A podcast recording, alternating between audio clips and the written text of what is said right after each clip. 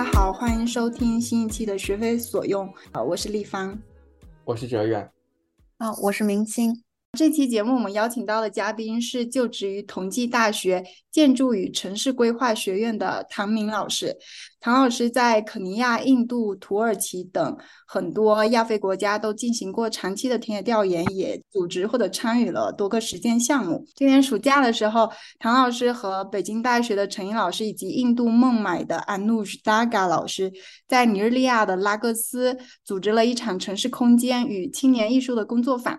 今天的节目中呢，我们将从这个工作坊说起，和唐老师一起聊一聊他长期关注的一些话题，比如亚非地区、全球南方的城市化和城市边缘社区、青年与艺术，还有嗯南南相关的知识生产等话题。我们先请唐老师和大家打一个招呼。大家好，我是唐敏。嗯，感谢三位的邀请。其实这是我第一次做播客，稍微有点紧张，希望大家见谅。对，就是关于今天今年夏天在尼日利亚拉格斯我们做的一个，应该也是跨学科的这样一个工作坊。嗯，应该是这样的吧，就是我们三个人其实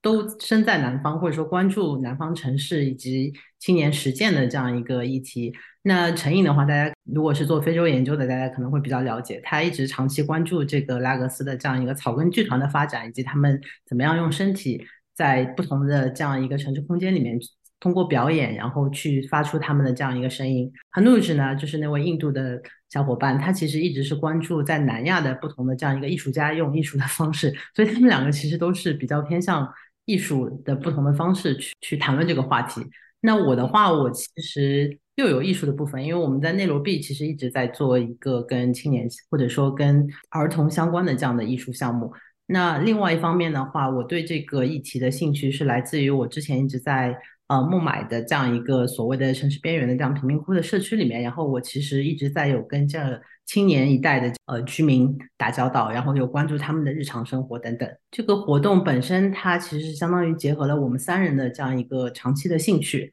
然后同时它也是基于我们之前在不同时候的一个合作。比如说，我跟孟买的那位 Anush，其实我们在二零幺七年的时候进行过一系列上海孟买对谈的活动，然后当时。呃，也有一场就是展览以及讲座，其实是在上海 PSA，就是上海现代艺术中心。跟陈颖的话，我们其实还有跟另外一位小伙伴叫呃是清华的曹颖，我们其实有在建立一个叫“流动的亚非”这样一个青年学者网络。然后我们是聚集了一些对于亚洲、非洲以及这样一种流动的这样一种实践感兴趣的一些跨学科的小伙伴。然后我们在二零二零年和二零二幺年的时候有做一系列的活动吧，也是在线的讲座，包括甚至在线下做过一次会议。那么这样的一个前期的积累，以及我们三个人各自的这样一个兴趣，他就正好趁着这次城市研究基金，他这次有这样一个召集，然后我们就申请了。然后我们的申请也是比较幸运的，是大概在有一百多个申请里面，然后是中了这个项目的十三个基金吧，应该算是这样。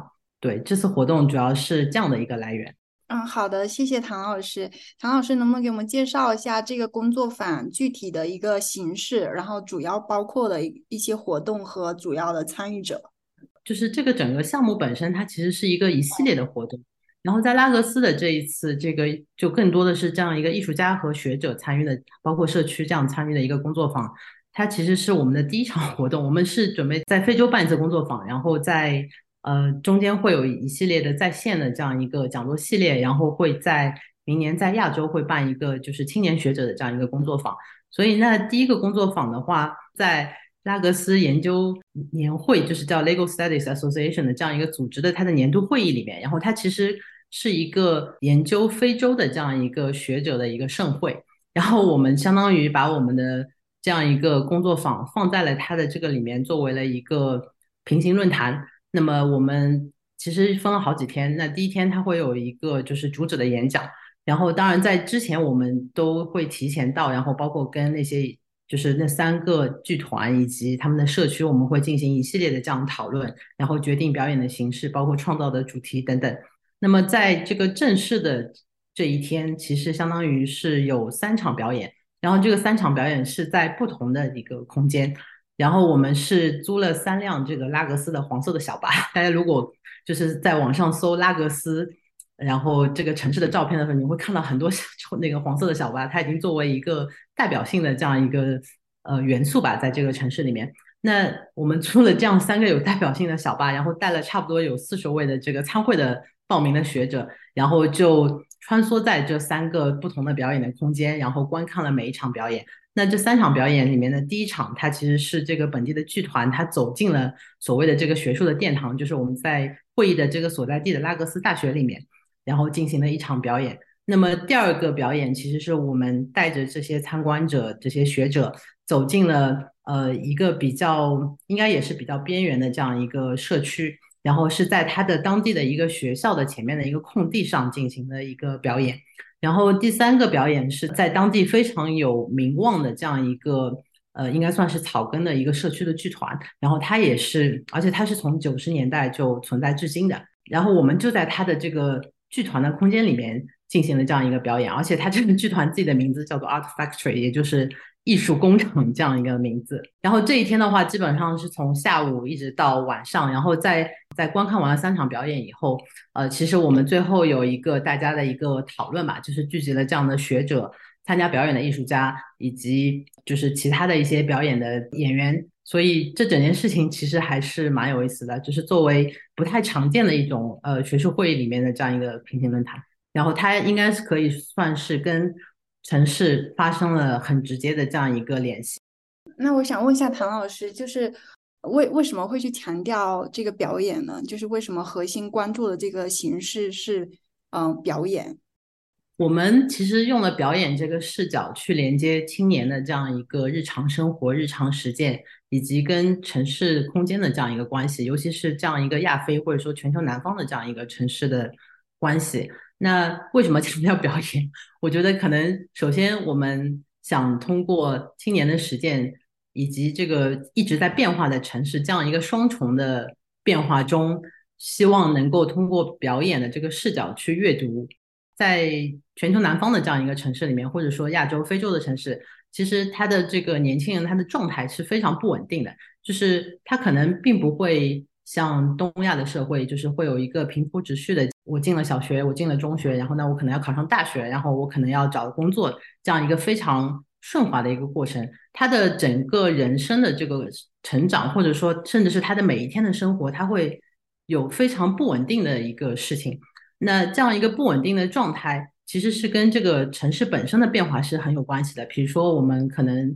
呃，做研究的很多人会讲这个新自由主义它怎么样改变了城市的一个状态。那其实现在很多关于这些亚非的城市或者说亚非的青年的这样研究，他会强调说，这些青年他可能有的人他就在进入一个长期的等待的过程，那有的人他可能是非常忙碌的，但是又不知道在忙什么的过程。那有的人他是一个不断的在流动、不断在寻找、不断的在尝试的这样一个过程。所以这些其实就是把它理解为这是一种。表演嘛，然后这个表演它是连接了身体和这个空间、城市空间的。那这里面我觉得还有一个第二个问题，就是当我们在讲“青年”这个词的时候，就是青年作为这个表演的这个实践的主体，我们要关注的是谁是青年，什么样的人是青年。那这个里面其实又有有一个双向的一个定义的过程，就是首先青年他一定是有这个社会环境塑造，就比如说我自己回国以来非常强烈的感觉就是。可能三十五岁在中国就是一道坎，然后可能过了三十五岁，你也不能够去申请任何青年的 项目，或者是其他的，就是就整个社会并不认为你是一个青年。这样一个社会性定义的这个青年，在每个社会都存在，只是说他可能没他的线会不太一样。那另一方面来讲，这个青年他又是一个自我定义的一个一个主体，就是我如果觉得我还没有成熟，或者说如果我觉得我还没有符合这个社会意义上的这样一个。进入成年的这样一个过程，那我可能就一直是青年，因为我当时第一次在非洲的时候，我记得我跟一个可能都快四十几岁的人在聊这个的时候，他就告诉我说，我还是一个青年，我还是一个 youth。这样一个定义和被定义的这样一个互动中，其实我们刚才说的这些表演，也就是说他的这个日基于日常经验的这样一种实践，它其实贡献了非常多的力量。再进一步来讲，当我们讲这个表演的这个视角的时候，它其实就是在。讲述这些青年的实践以以及这些青年的故事，无论是他是呃等待也好，或者是碌碌而而为，或者是在忙碌的也好，他其实都是有一定的目的的，他并不是无意义的在做这件事情。所以他们的这些表演，这些日常的行为，它其实也可以看作是一个他们在这样一个社会里面为自己建立位置，或者说找到自己的位置，或者说呃塑造意义的这样一种方式。那这个里面其实它又有很多空间性的东西，比如说它 的这个碌碌无为，或者说它的这个等待，它可能就是占用了街道，或者说一些公共空间，或者是它会把自己隐藏在其他的可能不被看见的这样一个地方。这些所有的事情，它其实都是能够建立一定的呃公共性。所以我刚才其实讲了三层关系，就是一个是。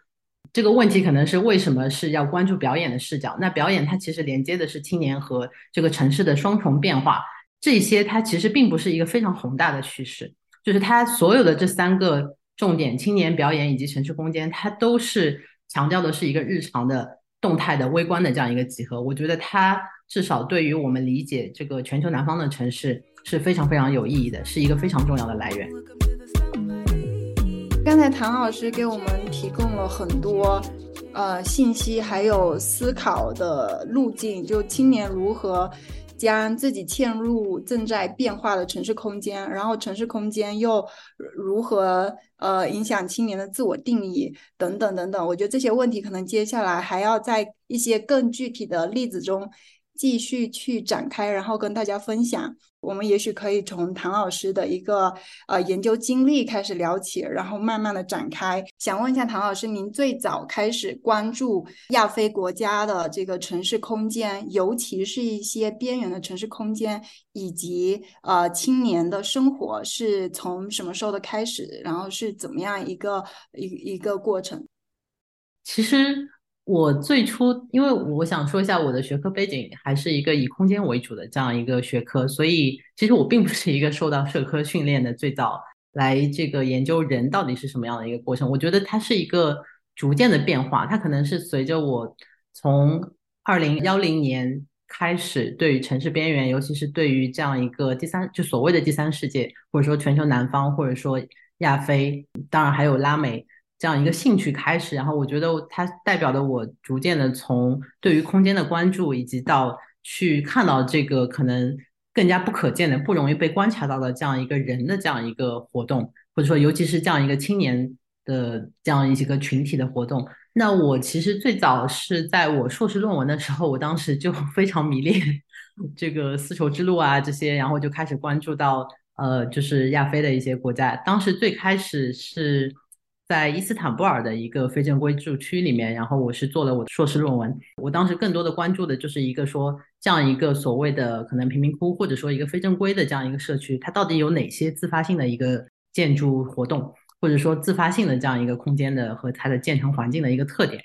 当我实际去伊斯坦布尔做了差不多三个月的实习，然后以及开始做这个田野的时候，你就会发现这个事情其实没有那么简单。但是它远远不是一个硕士论文可以完成的事情，而且更何况我当时还非常雄心壮志的想要做比较 研究，所以其实我的这个比较的这个想法，其实在非常早的时候就有，但是我必须说，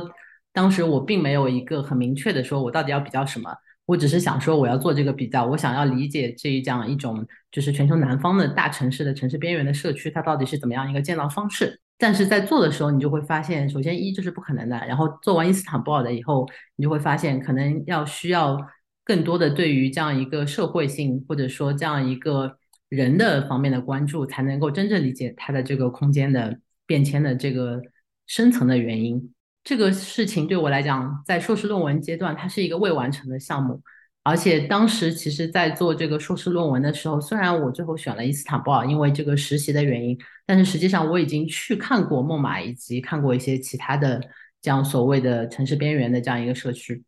或者说贫民窟。那这个事情就，我就把它延续到了我的这个博士论文的这样一个项目。博士论文它依然在不断的思考，说这个比较到底能够比较什么。最终博士论文其实还是关注的是孟买。印度孟买的这样一个呃城市边缘的社区，它的名字叫达拉维。然后大家如果知道这个贫民窟的百万富翁这部电影的话，其实会在这部电影的最开始的时候看到这个社区。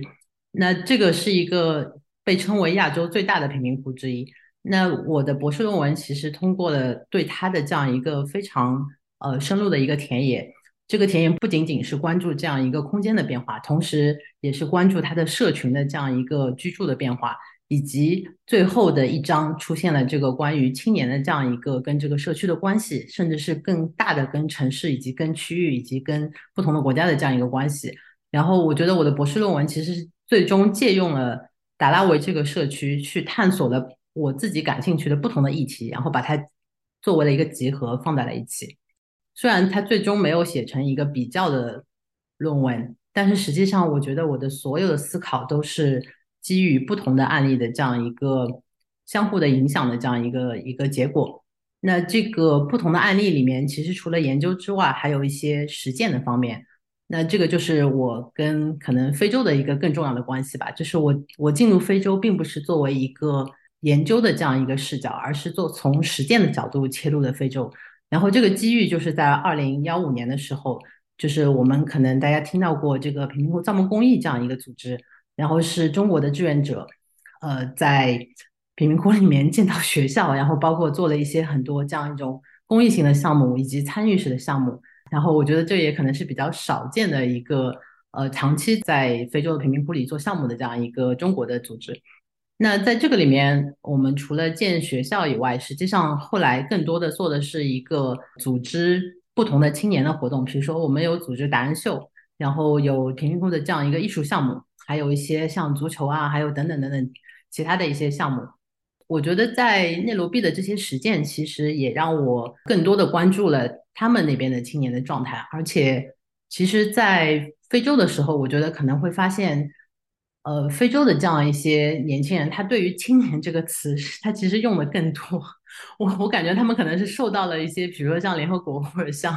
呃世界银行这些就是国际组织，他们会特别强调“青年”这个词，比如说青年项目、青年的呃基金等等等等。然后我觉得非洲的他们，他们就会特别强调这个词，然后特别会把自己标榜为，比如说青年组织啊，还有青年项目啊，等等等等。在我之前，在伊斯坦布尔也好，在孟买也好，完全是不一样的情况。因为感觉孟买大家更多的就是关注于怎么样去呃做生意，怎么样去生产，怎么样去赚钱。而非洲的这些呃，当我们跟他们打交道的时候，就会发现他们特别喜欢强调青年这个身份，嗯，可能可以通过这个身份去获取一定的资源。然后在二零二零年的时候，因为疫情期间，其实我当时在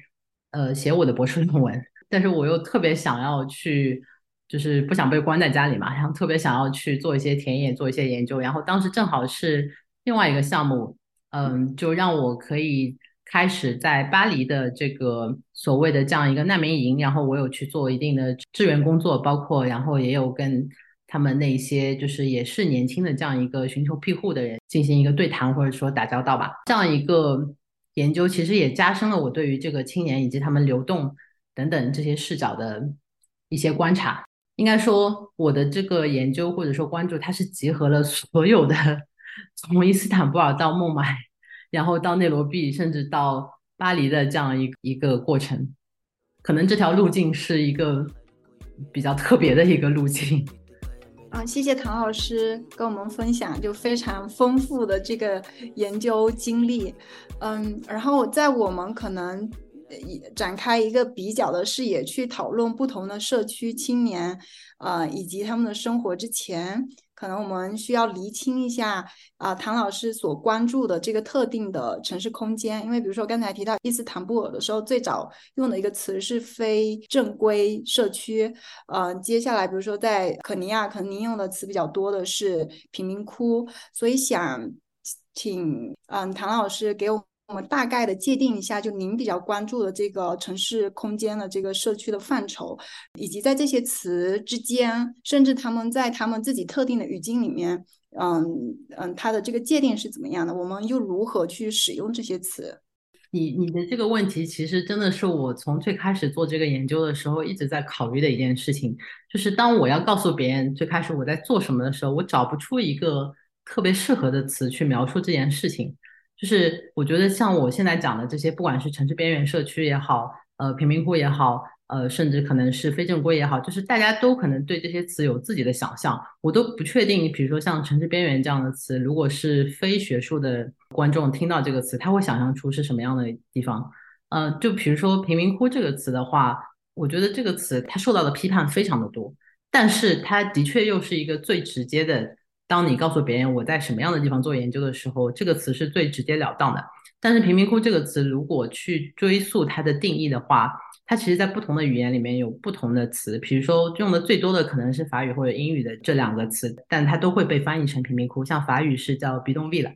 然后英语是大家可能知道是 slum。然后这两个词，其实法语的这个词，它是诞生在一九三零年左右，是在那个摩洛哥的卡萨布兰卡这个城市。然后当时因为这个城市有非常多这样的社区，然后它的特点就是它是用铁皮做的屋顶以及很多铁皮的墙。那这个 b 东其实，在法语里面就是铁皮的意思，所以在这个词诞生的时候，它其实非常直截了当的描述了这样一种住房的一个物理性的这样一个特点。那另外，这个英语的这个 slum 这个词，它就非常非常复杂，其实在不同的国家里面的定义很不同。呃，那其实联合国人居署在二零零三年还零四年的时候出过一本书，叫做就是关于贫民窟的，然后。相当于在出了这本书以后，联合国基本上人居署基本上把这个词做了一个可能官方的世界通用的定义。但是，比如说在印度的话，其实 slum 这个词，它是在一九七幺年，至少在孟买，它是在一九七幺年的这样一个贫民窟法案里面，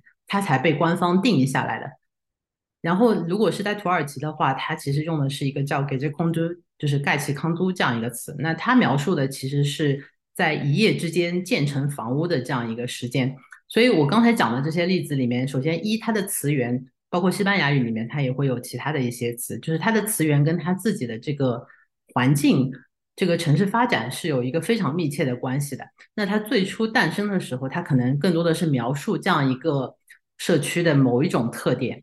但是，当它变成了一个官方的定义的时候，我这里想强调的是，不是所有的社区它从出生开始就是一个贫民窟，或者说是一个非正规，而是在某一个阶段，它会被官方进行一个定义。然后，当它被定义了以后，它其实后面的目的更多是改造，或者说更多是就是要对它进行一个，如果是非正规的话，要把它正规化；如果是贫民窟的话，那可能要去加强。它的这个基础设施啊，住房等等，因为其实呃，我刚才说的这个联合国的定义，更多的是对他说它是缺少什么基本的基础设施啊，水啊，然后这个是住房环境是非常的不好，等等等等，就是都是基本上用它是缺什么来定义它。那么刚才还有一个词就是城市边缘，那城市边缘其实我觉得这个可能是近期在呃城市研究的这个领域里面是比较火的一个词。然后大家可能有一个共识，现在就是说，首先城市边缘它不是一个固定的一个一个地方，它是它是随着城市在的发展不断的在变化的。那这个边缘它的对立面一定就是中心，所以当你有中心的时候，你自然就会有一个边缘的存在。然后第二个是，呃，那这样一种理解对于他来讲，就是它它不仅是不断的在移动，不断在发展，同时它又是一个像刚才的青年一样，它是一个。被定义和自我定义的这样一个一个共同塑造的这样一个过程，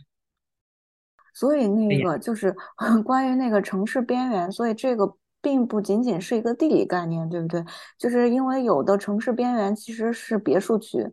所以它其实是一个相对来说在经济发展水平上的中心与边缘的一个意义，而不仅仅是那个。地理上的一个或者城市规划上面的这个区别，哦，我觉得它的语境其实不太一样。它有它既有这种物理上的边缘的这个意义，然后也有社会性上的边缘意义，然后也包括也有你刚才说的经济上的这个边缘的意义。所以可能像像你刚才讲的这个情况，如果在美国的话，其实城市边缘才是富人社区，对吧？然后城市中心就是老城的中心，它其实才是这种被称为贫民窟或者是。呃，就是他们用另外一个词叫 ghetto，所以这个边缘它是一个相对的，然后它又是一个多个层面的。我觉得其实刚才上面讲的所有这些非正规也一样，因为非正规其实这个词本身最早的更多的指的是一个经济上的，就是非正规经济、非正规这个灰色的这样一个经济的活动，然后后来逐渐变成了指的这样一种非正规的社区。然后甚至是在，尤其是在两千年左右，就是那个加州大学伯克利那边，好多就是所谓的这样一个后殖民的这样一个城市研究的学者，他们其实开始把这个词又重新拿出来进行了批判。他们的观点就是说，这个正规和非正规它一定是个共存的，它是它是一枚硬币的两面。只有当你制定了规则，有这个正规的系统以后。这些现象，你没有把它，你没有办法把它纳入到这个所谓的正规的这个体系里面，那它就变成了非正规。那我记得当时，呃，就是有一些关于这个的课上，其实也有讨论说，并不是说只有穷人才是有非正规，其实富人也是有很多，就是有有一些，比如说富人的别墅，他可能他的土地并不是应该用来建这个的，它也是一个非正规的原因，呃，非正规的这样一个土地利用。但是因为他是富人，或者他看上去是这个别墅别墅造的是比较好的，看上去像一个符合这样一个正规形象，那他可能不会被认大家认为这是一个非正规。对，所以有很多这样的案例，实际上都在讲述了这样一个矛盾性。所以就是我我自己在早年的时候特别特别纠结，我到底应该用哪个词？因为我觉得他们没有一个词是一个完美的词，可以来说明这些这些复杂的情况，以及怎么样去表达我的态度。就比如说，有的学者或者说我的有的同事，他们就决定他们不要用“贫民窟”这个词。但是我现在，我现在反而坦然了，因为我觉得，就是你无论是用哪个词，你需要把它说明清楚，以及你需要说明你自己的立场是什么。我觉得这就足够了。因为就像我刚才说的，当我对一个可能就比如说对着我父母说我到底是研究什么的时候，我去跟他们讲城市边缘的社区。他们可能无法理解这是一个什么东西，但是当你跟他们说哦，我是在做贫民窟，或者说在做棚户区，因为上海是叫棚户区嘛，或者说如果是你可能对于北方的，甚至是呃像广东的，你讲你是做城中村的，那大家都会哦，大家都会知道这是什么。嗯，谢谢唐老师。对我们，嗯，之所以要讨论这个术语，也是主要也是想跟我们的听众朋友交流几个方面吧。一个是因为可能我们提到贫民窟，那第一反应就是脏乱差，然后甚至暴力，然后我们是希望在这个展开的过程中。嗯，让听众知道，就我们也不是想去呃去强化这种刻板印象。然后第二个也是想说，其实这些词或者说这些空间在不同的语境里面，确实有不同的这个历史、政治、社会的背景。那我想到，比如说在南部非洲，可能对应的就是 township。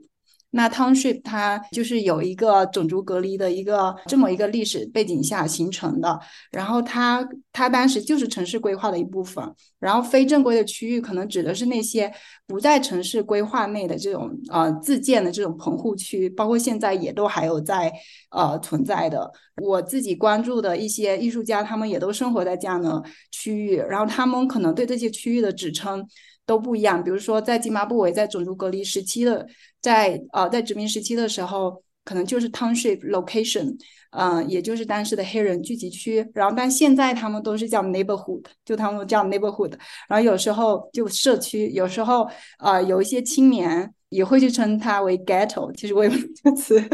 应应该怎么翻译。对，所以在聊这个术语的目的呢，主要就是稍微做一个理清吧。那我想。问一下，就是唐老师，你自己为什么会对这些社区就是有这么强烈的兴趣？然后在你的这个研究历程里面，就几乎始终都在关注这些社区，而不是其他的城市空间呢？嗯，我我觉得就是说，首先为什么我会对这个感兴趣？我最开始的出发点真的是我觉得是基于一种有一种浪漫主义的这样一个 倾向，就是我想知道。自建的活动里面到底可以提供给，比如说建筑或者规划什么样的启示？这个可能很多人都会有这个倾向，甚至呃，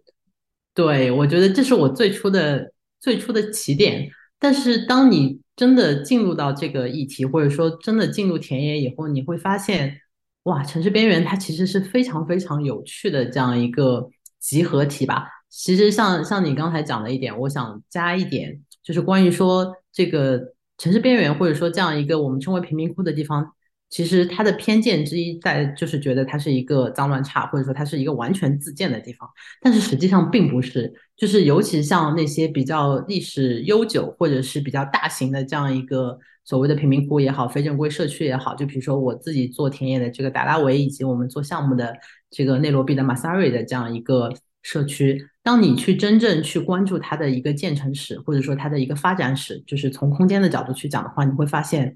它完全不是一个仅凭自建就出现的一个地方。我举个例子，比如说达拉维这个地方，它其实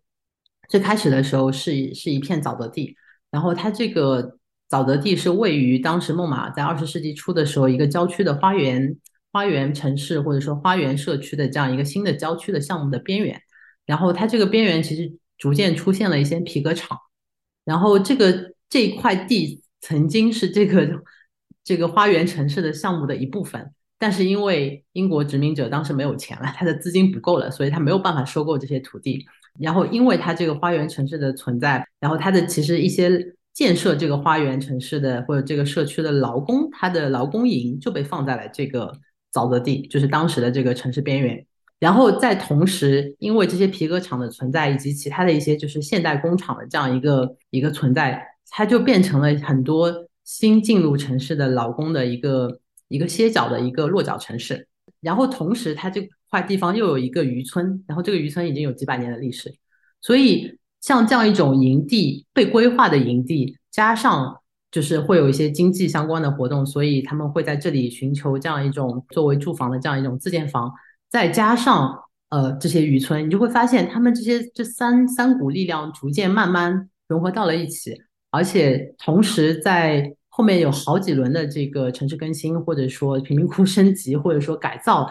它是不断的、不断的这样一个，我觉得是一个可能自上而下，或者是自下而上，不断的一个来回打乒乓的一个过程，最终形成了这个这个城市边缘这个巨大的所谓的贫民窟的这样一个形态。内罗毕的那个例子其实也非常相似，就是马萨瑞那个社区，它最初也是几个村子沿河而建，然后。因为在七十年代的时候，就是有大量的这样一个劳工呃进城，那其实当时他们是原来村子里的这样一个，就是可能经济比较好的人，他们就开始购买土地，然后他们开始建像劳工宿舍一样的，就是私人的这样一种劳工宿舍，租给那些外来的人。然后这片地方在八十年代的时候，又会有很多呃，当时联合国以及世界银行他们会在。亚非拉推行不同的这样一个贫民窟升级的项目，然后它就变成了贫民窟升级的项目的一部分，受到了世界银行的资助。所以马萨瑞这个地方到现在，我们如果是看它，它虽然是被当地大家都认为这是一个贫民窟，但是它的整个发展其实就代表了这个不同时期的，应该说政府甚至是规划以及呃，就是这种移民和。已经在里面的这样一个居民，他们自己来不断的对这块地方的塑造，然后把它共同塑造 成了这样一个特别特别混合的东西。所以我觉得，为什么我会对边缘感兴趣？因为无论这个边缘是不是贫民窟，或者说它它其实边缘就代表了一种它有一种新的机遇，它可能是一种试验场，它可能是不同的这样一个行动者，他会在那里做他们的事情。所以我觉得边缘其实我到了现在这个程度，我觉得边缘。的社区或者说边缘的这个城市空间形态，以及边缘的这些居民或者说人，它其实是一个非常有意思的过程。我再举个例子，以上海为例，其实上海我当时也有做过关于呃杨浦区那边，就是同济大学附近大桥以及定海桥社区的这样一片的一些田野。那其实这些居民他可能最早是呃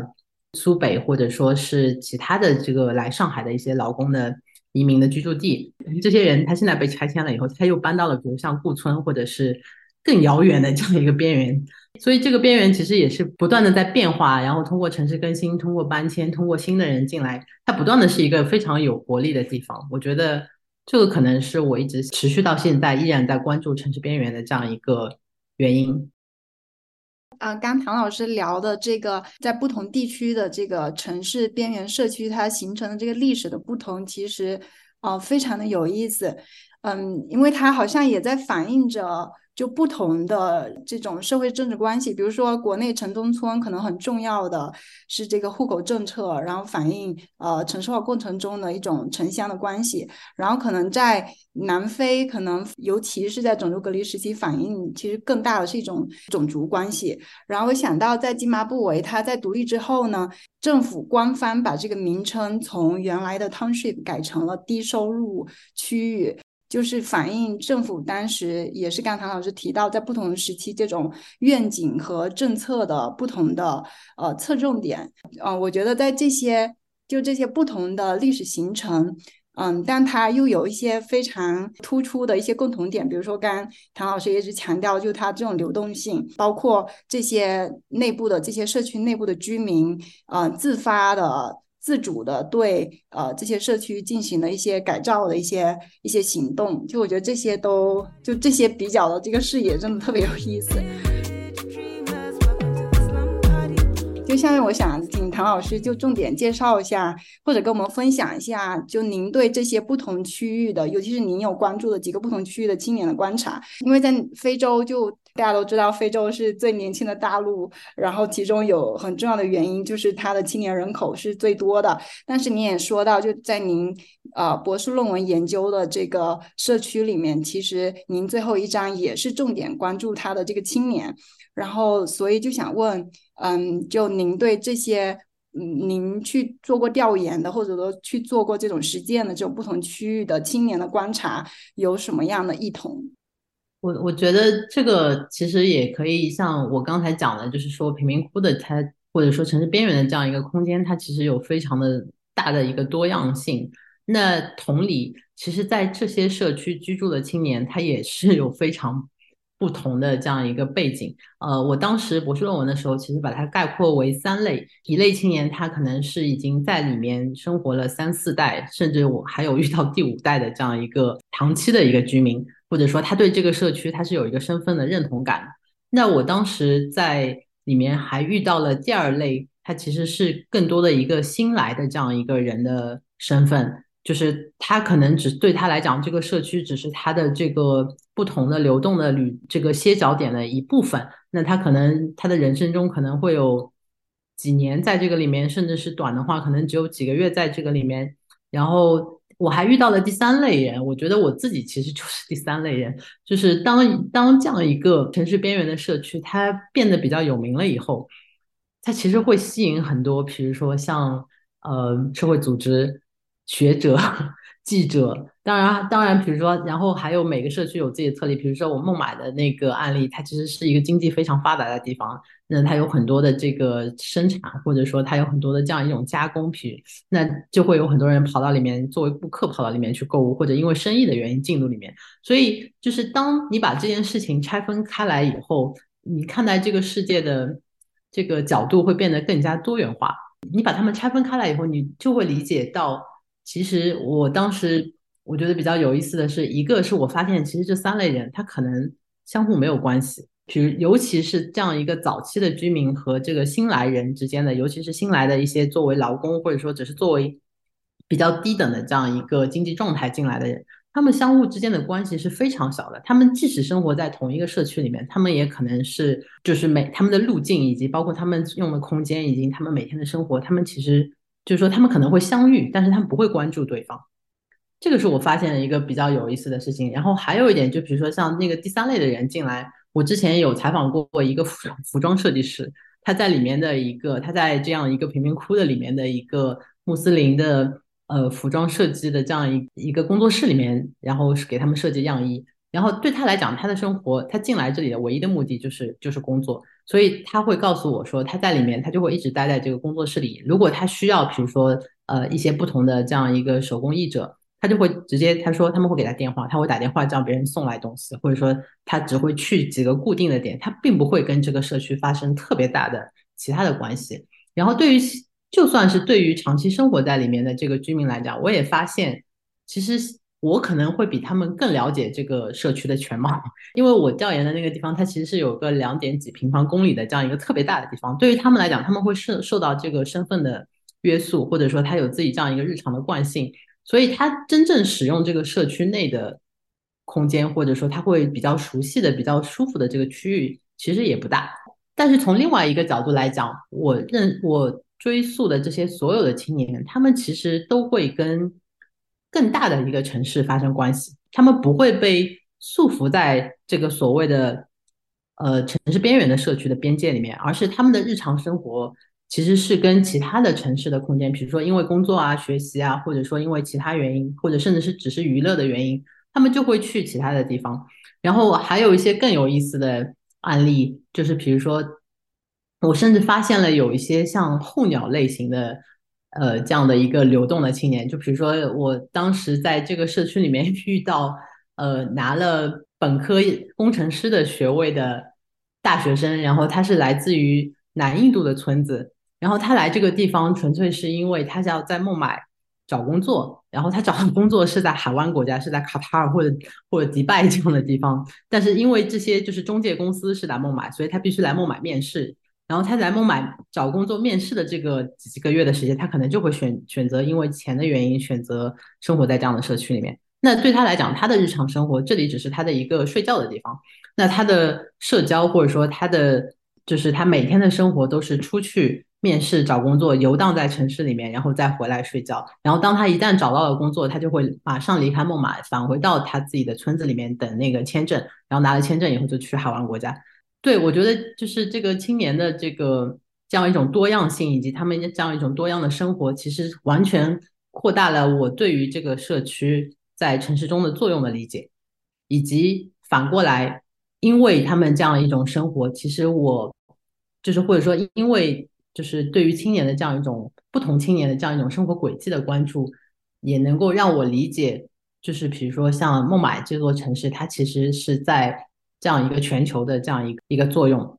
是从他们的角度来讲。嗯，哦我觉得这个分类也很有意思，我可能。嗯，我自己可能从来没有想过把居住在里面的人就按照这种居住的长久，甚至这种认同感去进行一个这样的划分。然后我想问一下，就比如说在第一类的青年里面，在长期居住在这样一个社区的青年里面，有没有很多人？会有想逃离的心态，因为虽然现在很多的这些社区都在进行改建，但是由于它原来的规划的问题，想要去呃拥有像城市比较中心区域这样好的基础设施，其实是非常难的，因为它的空间就是那么小，就很难有这样的条件。然后我就想到南非有一个很著名的音乐人，也是一个诗人，他有一张专辑的题目就叫做。I am not going back to township，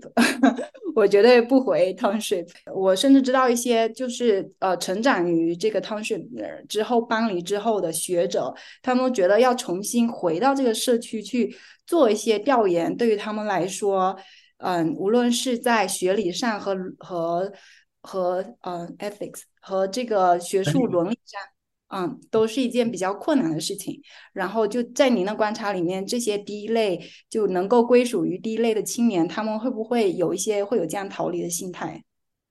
有非常多，而且其实很多他们都已经搬出了这个社区，但是他们比如说他们的生意，或者说他们家族的生意，甚至他们的一些依然会就是跟这个社区发生联系。我觉得第一代人他其实是最矛盾的。因为他是受限在这个社区已经非常固化的这样一个刻板印象也好，或者说他的这个身份，就比如说刚才说的这个贫民窟的这个词，其实贫民窟本身也成为了一种身份。然后第一代人他其实有的时候会告诉我说，我就是在贫民窟里面，就是我很少会从第二类的人，就是这样一种人口中去听到这样的事情，因为对于他们来讲，他们只是过客而已。他们其实不太有所谓这个社区发生什么变化。第一第一类的这个长期就是出生长大，甚至他的家族已经好几代人都在这个里面。我我碰到过，我觉得可能有两个极端吧。一类人是他是疯狂的想要逃离，然后他疯狂的想要通过教育或者说通过工作、通过经济社会的这样一个提升，然后逃离这样的地方。然后他可能自己不会再回来这个地方，但是比如说他们的这样一个社群，如果有什么节日或者这样一种重大的事情的时候，他可能还会偶尔来参加一下。我觉得这个其实跟我们逃离乡村 其实有点类似。然后还另外一个极端的人是我发现很多就是在里面第三代、第四代人，他们可能参与到了这个贫民窟的这样一个政治里面去。也就是说，达拉维或者说马萨瑞，或者说这些就是已经比较有名的这样一个社区，甚至可能是我们可以想到这个城中村，中国的这个城中村，就是他作为这个社区的一员的这个身份，让他会得到一定的利益。这个利益可能是跟这个城市更新有关的，但是也可能是跟这样一个社会政治相关的。那么对于这样的一些人来讲，他其实会非常强调他的这个身份，然后对他来讲。即使他已经搬到了更好的街区，住在了更好的房子里面，他依然会不断的回到这个社区，不断的去强调他的这个身份，试图可以在呃政治上或者经济上有更多的。这样一个话语。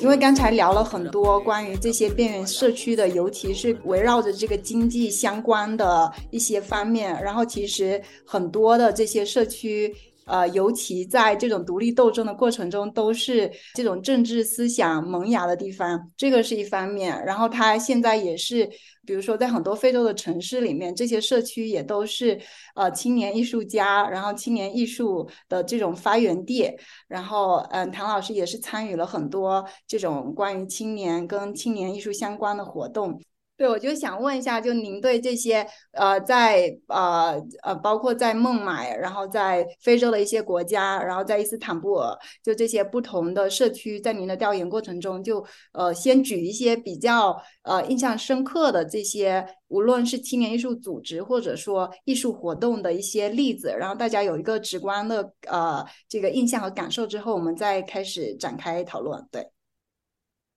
嗯嗯，其实艺术跟贫民窟这两个是一个非常有冲击性的，或者说有点矛盾的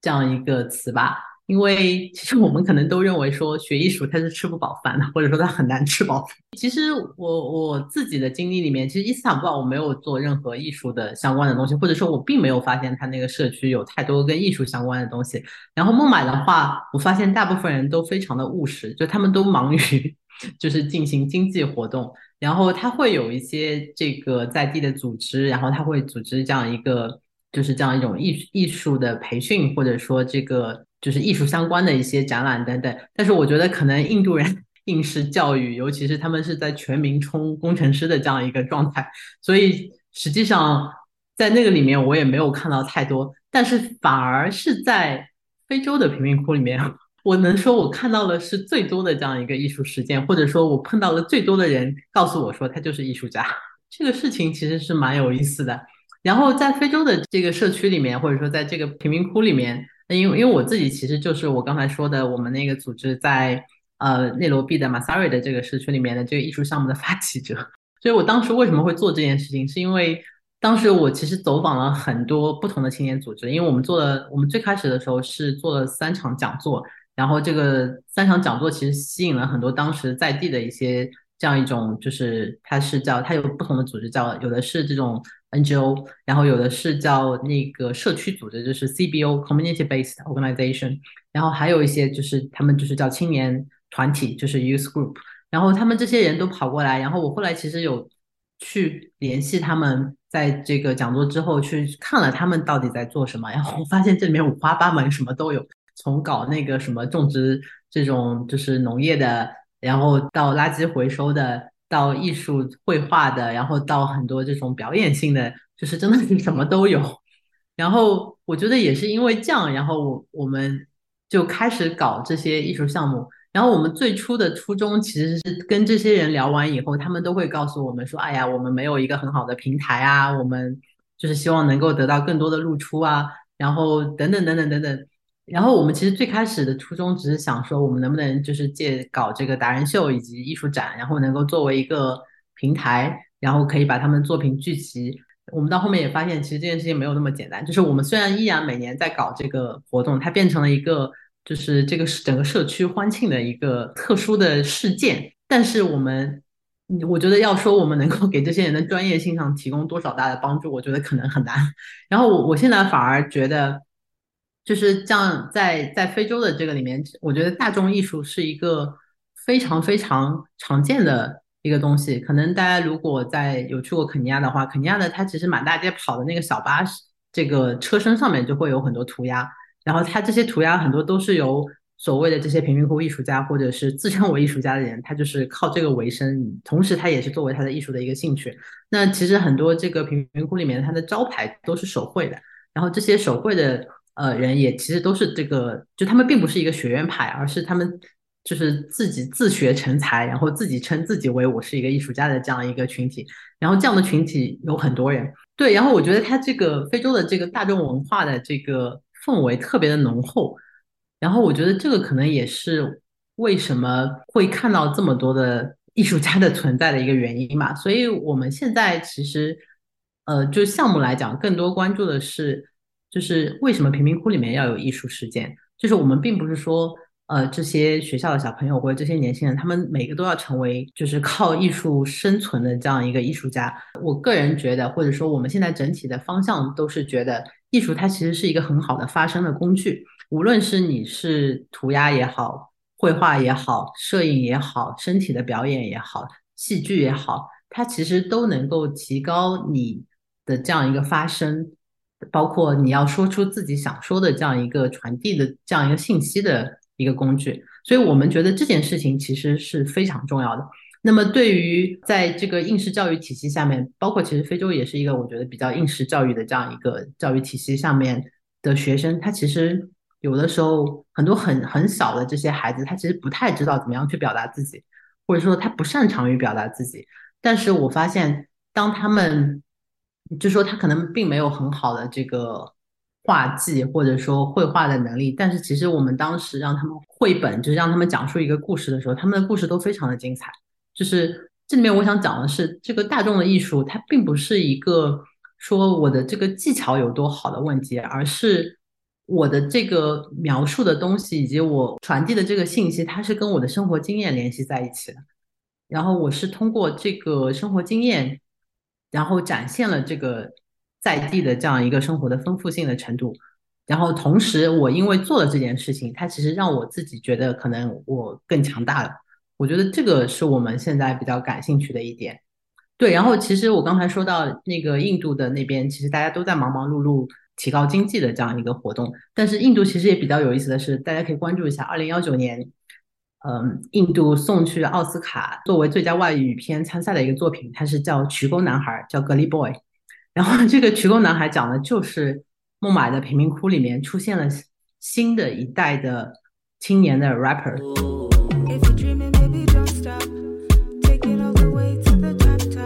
这个绕舌歌手。然后这个是一个非常非常近期的现象，就是这整个一代人他的出现，都是可能就是从二零幺五年左右、二零幺四年左右开始的。然后其实我我的这个访谈的对象里面就有一个这样的 rapper，然后他其实才二十出头，现在就是我当时认识他的时候，他都没有满二十岁。然后他其实还参加了这个电影的录制，就是他们当时录这个电影的时候，这个宝莱坞的电影的时候，除了明星之外，找了一堆真的就是当地的这些 rapper 作为就是参演者之一。他传递给我的一个信息其实也蛮有意思的，就是说，他说他所在的这个社区，他们就是一个以做生意为主的，他们世世代代都是做生意的，但是他不想走这个这条路。他说他不想走这条已经能够看到这个结局的路，像他爸爸一样。所以他希望做用 rap，用这个音乐，想要传递给他的同龄人的这样一个信息，说你可以自己选择自己的路。所以其实这些例子，我觉得虽然他有一些人他可能已经变成了艺术家，或者说他自认为他是艺术家，有些人完全只是一个爱好者，或者是有些人他甚至可能并不会说他自己跟艺术有什么关系。但是我觉得艺术作为一种工具，作为一种发声的工具，传递信息的工具，它的作用在。我这些年的项目也好，研究也好，我觉得这个在这样的社区里面是非常非常重要的。对，我觉得可能跟他们这个类型也有关系。就你像说那个涂鸦，然后还有他这个 rap，其实你会发现这些这些类型，就是艺术类型或者表达的方式类型本身就是适用于城市空间，然后适用于这些可能被边缘的社区，因为这些艺术类型本身也是起源于一些边缘社区。对，然后我其实还有个例子，在内罗毕也看到很多贫民窟摄影师。然后我比较熟悉的一位，他其实是学新闻的，就他自己不不觉得他是一个艺术家，他是觉得他是一个纪实新闻的这样一个报纸。然后他其实最开始对摄影感兴趣，就是别人送了他一台相机，然后他就开始拿那台相机拍他所在的这个贫民窟的这个日常景观。然后他甚至把他，他有网站，就他把这个项目认为是他自己的一个一生的项目。就是他他虽然现在已经搬出了那个社区，就是 Kibera，其实。他的那个账号叫 Kibera Stories，基贝拉故事。他其实我觉得就是真的是从拍摄自己的周边开始成长到现在，他可能已经能够接到各大世界各大媒体去拍摄一些不同的任务。但是这个社区，我觉得依然在他的这个摄影中是占据了非常大的一个比重。就是这是一个例子，我不是说所有人他可能都是在做这个。唐老师在一篇文章里面提到一个贫民窟精神，叫 Ghetto Mentality，不知道这个具体是指什么？内罗毕的那些青年对他们自己说的一个词，他们就告诉我说我们是有 Ghetto Mentality。然后，哎呀，我也不知道 应该具体怎么说，就是我觉得这个还是跟我刚才前面讲的，就是有些人他可能会把贫民窟这个词，或者说 Ghetto Slum 这个词，他就是把它作为他的身份的一部分。然后像我刚才讲的孟买的那个嘻哈歌，呃，就是 rap 歌手也是一样，他就是会说我们的这个就是来自于贫民窟，我们就是来自于贫民窟，我们发出的就是贫民窟的声音，但是我们会站上世界的舞台。我觉得他可能也想把这个，就虽然他自己不会用 ghetto mentality 这个词，但是我觉得他也有就是内涵，说我要把在这样一个环境下生存的这样一个精神，通过。不同的艺术的方式展现给别人，然后告诉别人我是来自于这里。然后实际上在内罗毕以及在孟买，就是他都有一些现在已经非常有名的这样一个音乐人，他其实就是出生于贫民窟的。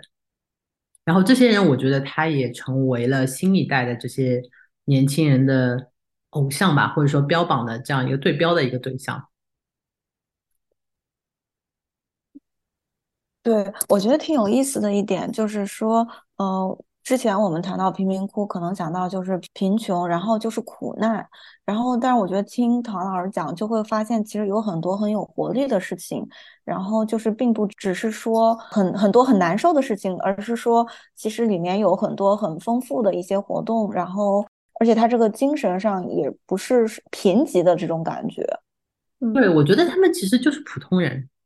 就是他们每个人都是普通人，我看到过太多，有些人就是为了他在拼命的学习、拼命的考试，想要进入一个好的学校，然后拿到一份好的工作。有的人他他就是他不想走这条路，他就是想像我刚才讲那些艺术家，他就是想走不同的路。我觉得他们其实每一个人对我来讲都是一个鲜活的普通人。我甚至觉得他们虽然他们的这个环境可能对于我们就是对于。中国的听众来讲比较猎奇，或者说就觉得这是一个贫民窟。但是我我至少我觉得我在上海这座大城市里面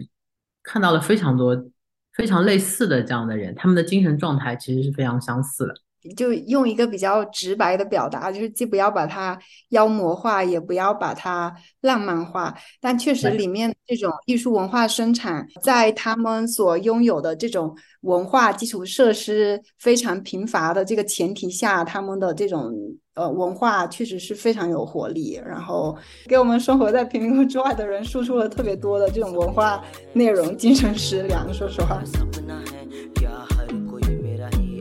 然后刚其实聊了很多，比如说贫民窟青年，然后艺术等等诸多方面。其实一直，虽然我们没有去强调“全球南方”这个词，但是其实一直在用着这样一个比较的视野去流动的看这些区域。嗯，那我们现在可能就回到这个词来聊一下，因为呃，唐老师也提到，就这种嗯南南关系，或者说这种全球南方视野下框架下的一种关于全球南方城市的知识生产，是您关注的一个很重要的一个方面。就你前面也强调，这并不是一个国别区域的这么一个路径，所以我有点好奇，就我想问。那在您去看这个呃全球南方的城市，或者说去理解全球南方的城市，就您会怎么去表述这个路径呢？就是或者说它的框架是是什么？就可能不是我们经常谈到的南南关系之中的这种国别与国别呃的这种民族国家呃的这种框架，而好像更是从城市出发，甚至从某一种特定的城市空间出发。我不知道您是怎么呃表述这个的？对。好像最近我听到中文语境里面，好像全球 南方应该是突然又变成了一个特别火的词，嗯，然后我觉得不可否认的是，全球南方、全球北方，这个一定就是国际国际关系、国际政治里面的这样一个构架下的一个分割，包括我们再早之前说的什么第三世界啊、发展国、发展中国家、不发达国家等等等等等等。但是我觉得对于我来讲，这个南方的这个视野，其实它是一个相互学习的一个过程，因为。我自己的这样一个研究的成长路径，其实可能就像我刚才说，它不是一个从特定的国家或者这种民族国家，甚至是比如说像非洲研究这样的一个，或者说南亚研究这样子一个一个视角出发的。因为我始终都是关注于城市边缘社区，然后我主要是在亚非城市的这样一个一个对象吧。然后其实。我觉得，在我每次关注不同的案例的时候，或者说在做不同的研究，或者说不同的项目的时候，我觉得我自己内心一直会有一个这样一个相互学习的一个过程。所以这个也比较符合现在，嗯，比如说城市研究学界它对于什么是城市比较研究的这样一个定义吧。也就是说，我们以前的比较可能是非常直白的说，呃，举个例子，就是说，如果我们从经济角度，或者说这个现代化的角度。那非洲它一定是没有办法跟中国或者跟其他的这个相比的，它的基础设施是很差的。但是我如果我如果说把它作为一个更深层的这样一个路径，或者说这样一种相互学习的这样一个视角来讲，我觉得我们其实看似很多在不同的制度、文化甚至是经济这个框架下面，就是这样一些不同的社会，实际上我觉得。人 人类的本质很多都是类似的，就是我们可能是一个群居动物，我们是需要社群的，然后我们是需要我们相聚在一起，然后变成了城市，对吗？然后城市其实就是一个聚集的过程。那在这个城市里面，我们一定会有一个不同社群之间，它有一个这样一个社会的分层，然后这个社会的分层又会定义在它到底在哪个空间生活，然后它可能在发展到不同的阶段，它就会发生变化。我觉得这些很本质的东西实际上是很相似的，就是我觉得全球南方的视野其实更多的是对于我们所习惯的这样一个欧美的发展的这样一个所谓的理想的发展的目标的这样一个对抗，所以我会更愿意用全球南方这个词，因为我想说的是，呃，在全球南方下，当然南方它不是一个统治的，它下面有非常多不同的经验。那这些经验的相互学习、相互合作，它其实能够生产出一种新的对于城市，或者说对于社会，或者说对于这个这个发展的这样一个路径。那这些路径，它一定是有别于由欧美通过殖民、通过现代化的这样一个路径而定义的一整套的话语。所以，这个对我来讲，可能同时并不是一个。就是单独某个国家或者说某个区域去谈论的一一个重点吧，所以我其实个人可能一直讲的都是一个亚非啊，或者说是流动啊，或者说是这样一种比较和相互学习的这样一个知识共同生产的这样一个呃这些关键词吧。嗯，对，就我觉得我听起来特别像一个以某种特定的城市空间去形成了一个巨大的网络，然后再去理解这个世界。呃，刚唐老师也提到说，就这个南方，它并不是一个，可能不是一个固定的这种地理空间层面的这么一个呃维度。呃，前面您提到一个巴黎的难民营的一个研究，那能不能以这个为例子来解释一下您这个看似不是南方的研究？其实巴黎的我的那个难民营里面，我接触到很多都是来自西非的法语区的一些国家，比如说科特迪瓦。然后，比如说塞内加尔，还有一些东非的，像索马里这些，对，所以其实我觉得，在他们本身就是巴黎的难民营，本身就是代表的这样一种南方的人的这样一种移动。然后他可能到了像欧洲这样的地方，然后，然后我觉得欧洲的城市它并不会像那个全球南方的这些国家，它会有非常触目惊心的，或者说非常明显的这样一个边缘性，就是大家可以找到这样一个边缘社区，它存在在那里。在欧洲的这个，至少在巴黎的话，他们其实更多是散在巴黎这个城市里面的，因为基本上在巴黎，你现在已经不太可能，呃，去建立一个贫民窟。然后去让它逐渐固化，然后更新发展到像它那些全球南方的那些，就是我刚才谈到的那些贫民窟的那个状态，在巴黎现在是完全不可能的，因为巴黎其实在六十年代的时候就拆除了这个拉德拉德芳斯这个，就是现在巴黎的这个 CBD 这样一个经济中心的这样一个区域，曾经也是大量的这样一个，呃，就是北非的阿尔及利亚等等这些。呃，劳工甚至是难民的这样一个贫民窟，然后把他们放到了郊区的社会住宅里面。所以，像在二零幺五年这个欧洲难民危机以来，巴黎的这曾经出现过一些片段性的就是 帐篷的这样一些营地，但是他们其实都坚持不了太多时间，都会马上被拆除，然后就是被安置，或者说现在已经变成了被驱散。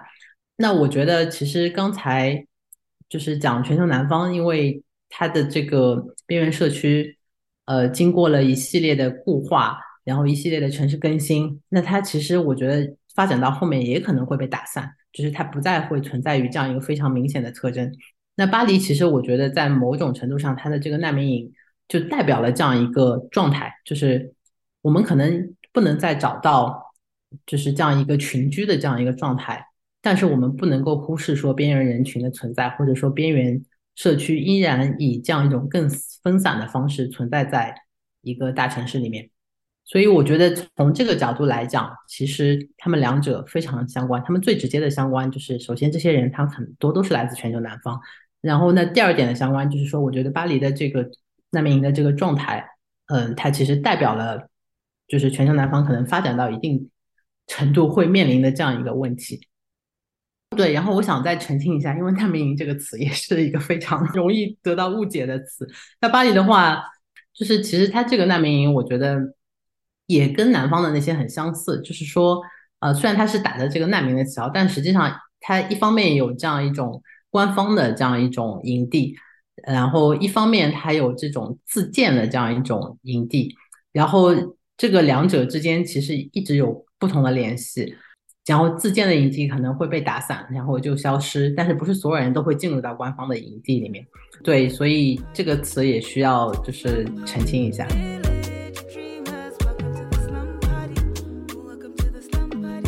接下来一个问题，我可能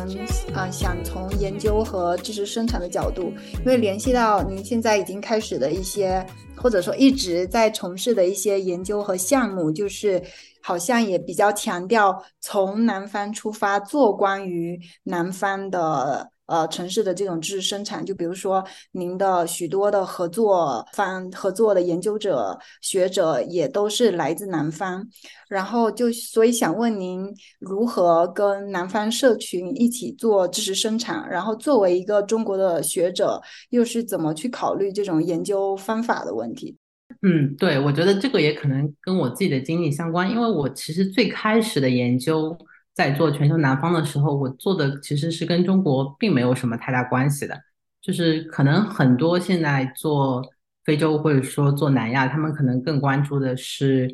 中国在里面的作用，或者说跟中国的移民，或者说是中国的企业等等，中国的投资等等。但是我其实从最开始。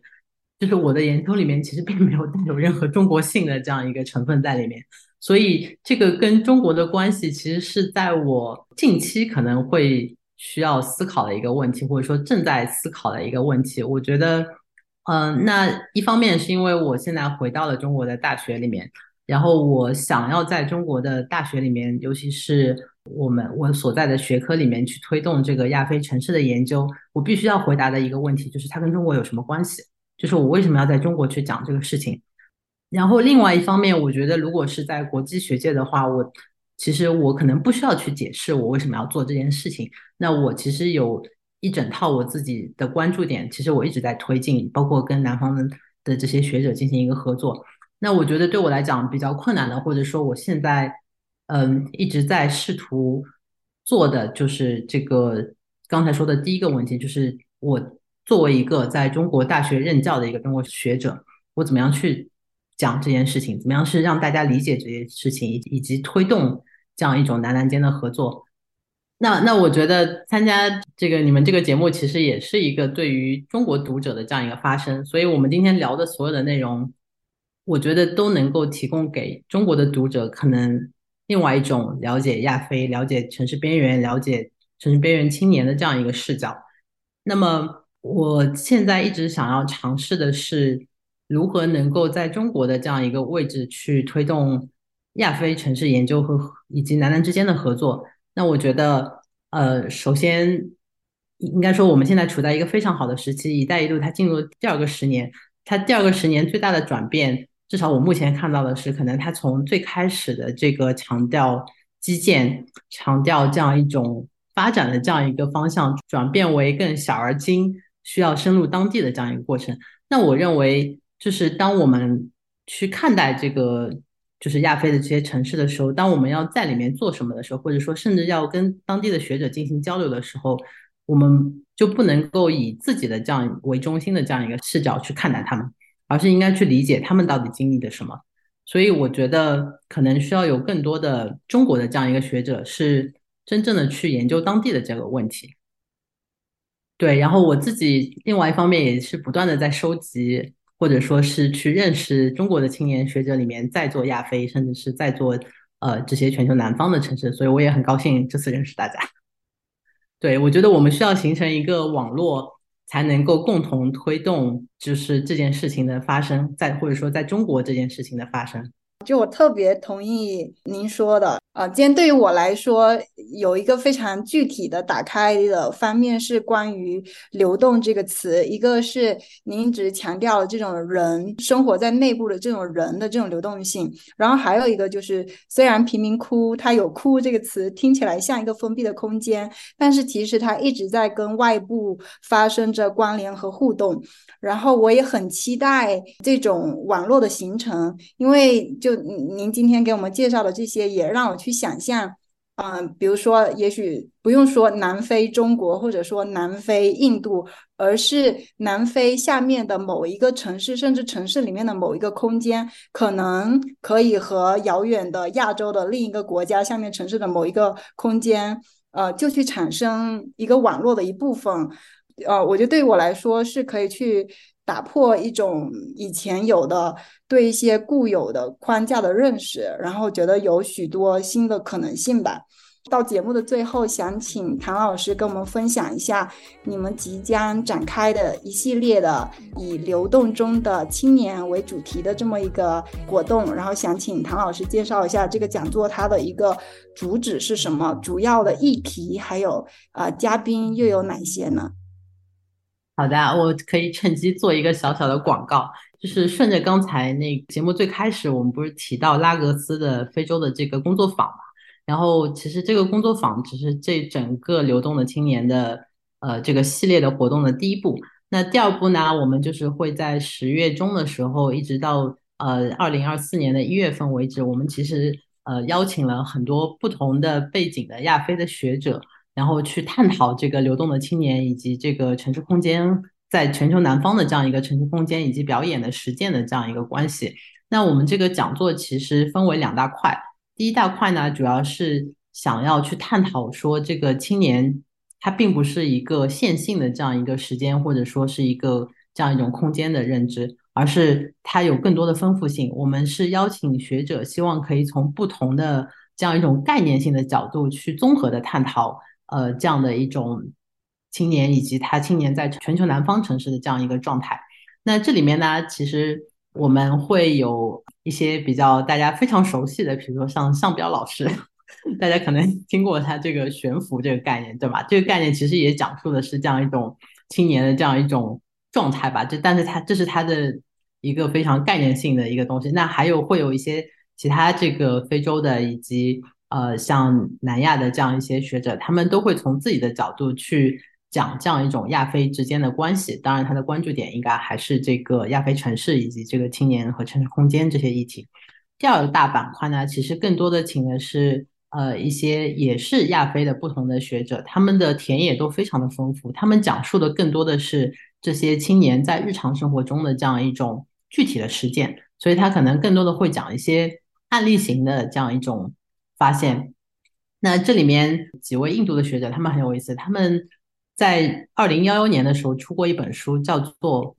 或者呃，它的英文是 Why Loiter，其实它的意思就是说为什么我们要游荡在街上。然后它其实讲的是呃孟买的这些女性，她是否可以就是没有任何目的的在街上，然后游荡在街上，这个行为本身是跟孟买的这整个城市以及它的社会是有关系的，而且孟买。它是一应该说是印度里面是最最最最开放的一个城市，就就是经济最发达，然后最社会整个风气最开放的城市。尽管是这样，他的观察也是说，其实作为女性在孟买的城市里，我不能够毫无理由的在一个空间里发呆，在一个被看到的地方发呆，会他们会认为这个是一个不正当的行为。然后为什么请他？除了他这本书讲，我觉得他的观点很有意思之外，还有一点是他的这本书的发表，其实已在。二零幺四年左右引起了，其实，在印度有不同的大城市里面都有一系列的，就是说组那个把女性组织起来进行这样一种，呃，其实我用我们现在流行的话来讲是 city walk 的这样一个活动。然后他们可能会在夜间做这个事情，他们可能会在不同的这样社区里面做这个事情，以及不同的城市的空间做这个事情。所以，就比如说这个例子讲的，就是说在第二个系列的讲座里面，它其实更多的是一个特殊的这样一个案例或者是切入点。来讲这些实践，对，然后这个里面其实我们还会有一部，呃，其实几位都知道的那个电影叫做《吃苦》，这个应该是在你们节目之前导演也是做过一期播客，对，所以请大家敬请关注我们的这个系列讲座的推出。呃，具体什么时候会开始呢？对，我们第一场会在十月十九号，第一期就是那个纪录片嘛，然后十月二十五号会是那个阿德琳的。就是他会讲尼日尔年，然后十呃十一月七号是上标老师，我对，然后十一月十六号是那个是印度人居中心的高登办，他其实如果大家关注南方理论的话，他也是我觉得印度的学者里面目前在。呃，全球南方这个这些概念啊，这些就是南方化、南方城市化这些里面是非常有影响力的一位青年学者吧。啊，谢谢唐老师的介绍，我们也会在节目的 show note 里面跟大家分享注册这个系列活动的链接，大家也可以持续的关注这个呃活动的更新，从线上参与这个系列讲座。今天也谢谢唐老师跟我们分享了这么多。就新的知识、新的视野，然后也希望以后还有机会再请唐老师来做客，谢谢。Yeah, yeah, yeah. We got MC Notes, Daruzi, and ABK the Emperor. Welcome to the slum party. I said back to back back to back. Slum party, we keep them back to back, back to back, back to back. Slum party, we keep them back to back. I say back to back, back to back. Slum party, we keep them back to back. I say back to back, back to back. Slum party, we keep them back to back. शुरुआत किए हासिल से तभी जाके हमने हासिल किए अभी पसंद नहीं कोई मुझे भाने वाने लाने बदलाव मुझे ये जमाने में ये मेरा स्लम नहीं है मेरी जान हर एक नसों में है बसता ये नाम It's from the slum to the slum into the slum let's change the slum back to back back to back slum party we keep them back to back back to back back to back. Slum party we keep them back to back. I say back to back back to back. Slum party we keep them back to back. I say back to back back to back. Slum party we keep them back to back. Ẹ jẹ́ ká jayé o ẹ jẹ́ ká jayé o. Owó ọtí kò lè ráyé. Ẹ jẹ́ ká jayé o ẹ jẹ́ ká jayé o. Fàárẹ̀ náà jí ló kọ́ máa ẹ jẹ́ ká jayé o ẹ jẹ́ ká jayé o owó ọtí kò lè ráyé ẹ jẹ́ ká jayé o ẹ jẹ́ ká jayé o fàárẹ̀ náà jí ló on the low, steady grinding non-stop with the flow. I be king, I be boss, no be joke. We go there on the road, no be scope, yeah, yeah. See, I come to Jaya, may nothing come my way. I got brothers from the south down to Norway. Me, I come to Jaya, may nothing come my way. I got brothers from the south down to Norway. Pati ti skata dàgbòrò ọmọ india tó wá sí naija dàkọ ẹmu. Stay happy stay safe. Kò séwu. Ọdún pẹ̀lú irun dúdú. Mi ò léwu. Stand right. Pretty defender. Oyin ewu ọpẹ́ mi mẹ́mọ́ village. But I no know I'm a dreamer. Òwúrọ̀ ṣókí ni mo ti bẹ̀rẹ̀ I'm a winner ẹnẹsí náà tèmi dá sọ́gọ̀ wọn kí mu Sabina. Say, thank God it's Friday. I'm happy cause it's a holiday. Yeah, I keep groove till Saturday. I chill with my niggas on Sunday. Hey ladies, call me big ball. The big guy with the cheese, big gun. Yeah, bottom man miliganti. I wanna turn you on to I my say back to back, back to back. Slum party, we keep them back to back, back to back, back to back. Slum party, we keep them back to back. I say back to back, back to back. Slum party, we keep them back to back. I say back to back, back to back. Slum party, we keep them back to ẹ back. jẹ́ ká jayé o ẹ jẹ́ ká jayé o owó ọtí kò lè ráyé ẹ jẹ́ ká jayé o ẹ jẹ́ ká jayé o fàárẹ̀ náà jí ló kọ́ hàn mí ẹ jẹ́ ká jayé o ẹ jẹ́ ká jayé o. Owó ọtí kò lè ráyé ẹ jẹ́ ká jayé o ẹ fàárẹ̀ náà jí ló kọ́ hàn mí.